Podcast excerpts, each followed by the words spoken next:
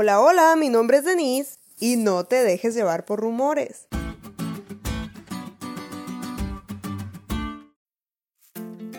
Voy a sonar bien adulto, pero ahora con el Internet tenemos acceso a toda la información. Lo malo es que muchas veces son mentiras. ¿Y cómo lo distingues? Por ejemplo, acá en México han matado como cinco veces a un actor conocido como Chabelo. Obviamente las cinco veces la noticia ha sido falsa.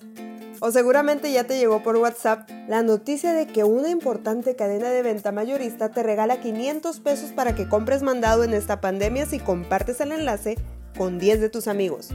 Por favor, no caigan, es falso.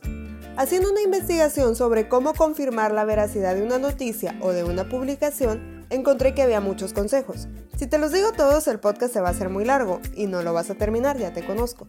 Así que te lo voy a resumir en dos. Primero, revisa la fuente, es decir, quién lo publicó. ¿Es una fuente legítima? ¿Has confiado en ella en el pasado? Y segundo, busca los datos que se citan.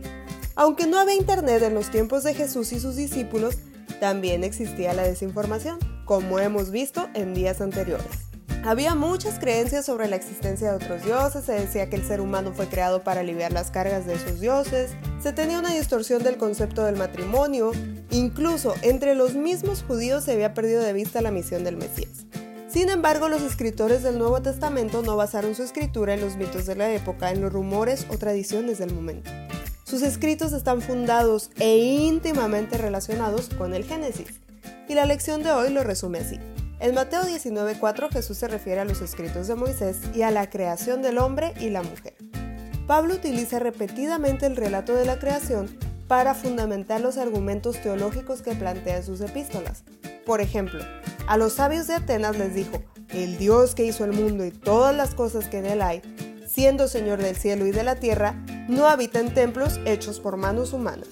En Romanos 5, más de media docena de veces, Pablo establece un vínculo directo entre Adán y Jesús, asumiendo la existencia de un Adán histórico.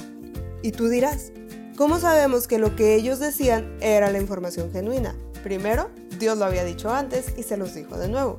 En el pasado todas las cosas se cumplieron. Por eso su escritura se basó en la fuente confiable que jamás les había fallado. Busca las citas y compruébalo. Lo que está escrito en el Antiguo Testamento es tan real como lo que se escribió en el Nuevo, sencillamente porque Dios lo dijo. Revisa la fuente. ¿Te ha fallado alguna vez?